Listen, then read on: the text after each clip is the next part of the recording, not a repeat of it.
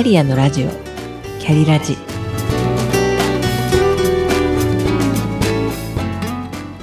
この番組は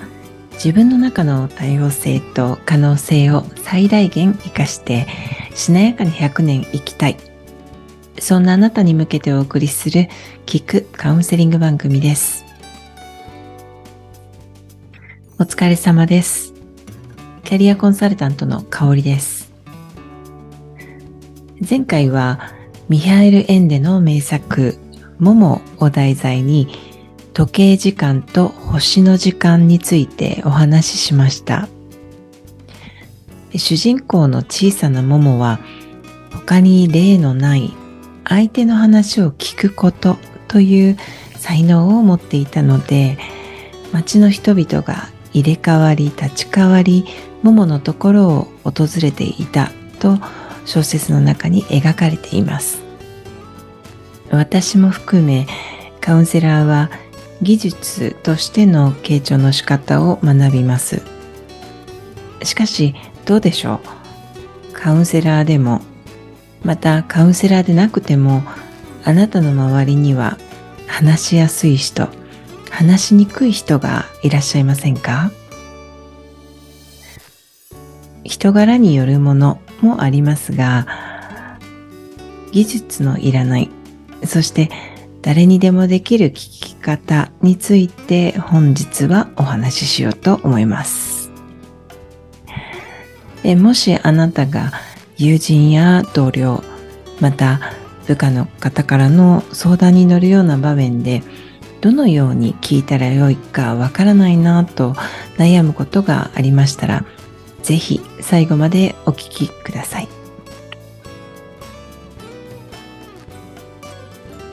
傾聴を学ぼうとすると知識も練習も必要となります。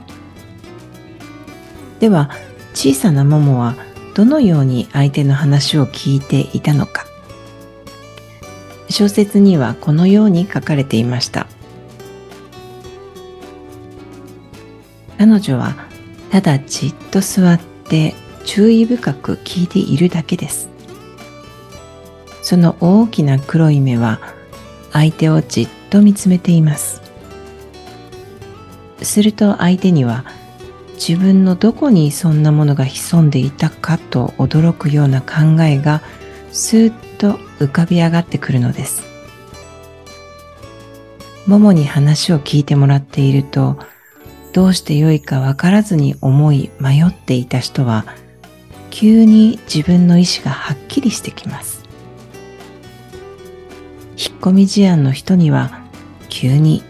目の前が開け勇気が出てきます。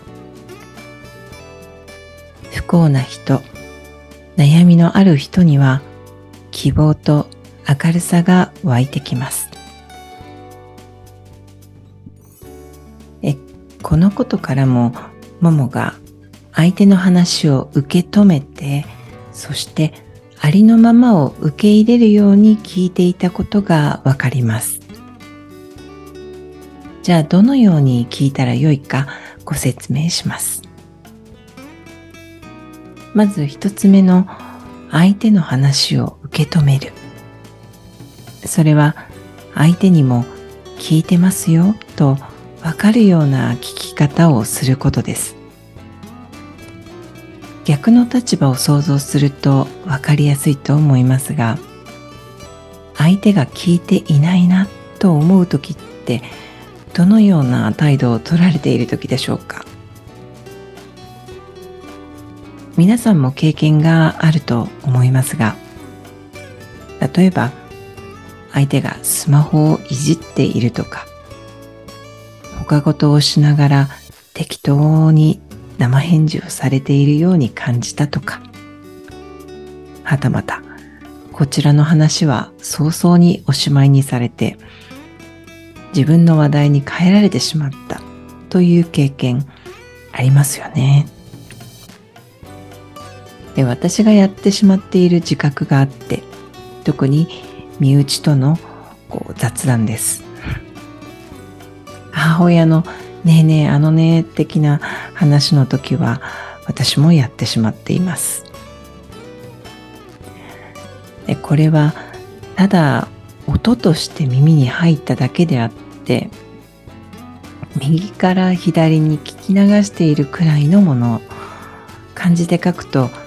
門構えの聞くがこれにあたります。一方で相手が伝えようとしていることを理解しようと耳を傾けるのは耳辺の聞くにあたります。話を戻しますと、うん、相手の話を受け止めるとき相手にも聞いてますよとわかるような聞き方は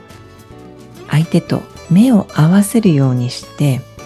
そしてうんうんとうなずいてあげる。これだけでも相手は受け止めてもらえてるなと感じます。そして二つ目の相手を受け入れるとは相手の話を自分の枠組みに当てはめて聞くのではなくその人が話すそのままの気持ちを大切にして関心を持って聞く。ということです。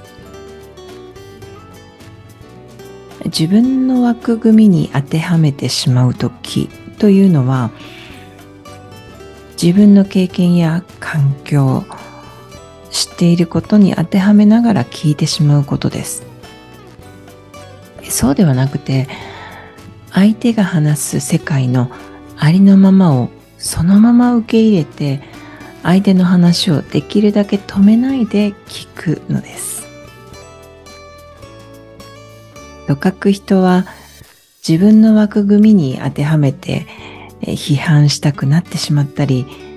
自分の経験からアドバイスしたくなりがちです。そうなるのを抑えて、まずは相手をそのまんま丸ごと受け入れるようにして聞いてみてください。繰り返しますと、相手にも聞いてますよとわかるように、相手と目を合わせるようにして、うんうんとうなずく。そして相手の話や気持ちをジャッジせずに丸ごと受け入れるように関心を持って聞くですいかがだったでしょうか？本日はももに学ぶ技術のいらない聞き方についてお話ししました友人や同僚部下からの相談に乗るような場面でどのように聞いたらよいかわからないと悩んでいる方がいらっしゃいましたら、この番組のリンクを送ってあげてください。今回も最後までお聴きくださりありがとうございました。